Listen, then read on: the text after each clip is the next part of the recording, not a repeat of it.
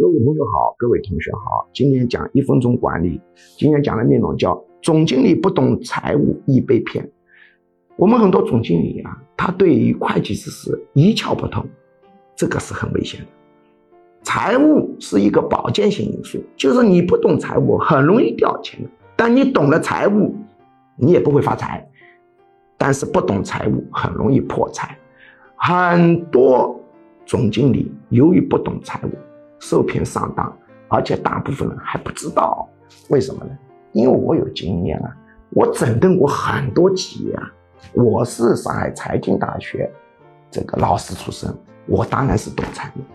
我可以说，凡是规模稍大一点、时间稍大点的企业，总经理对财务一窍不通的，底下忽悠你的概率啊，要到百分之八十以上。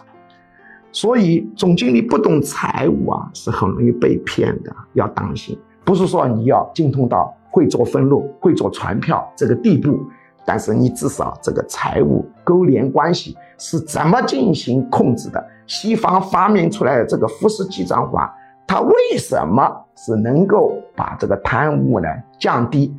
如果你不懂这个原理，你就很容易出问题。比如说，我最近。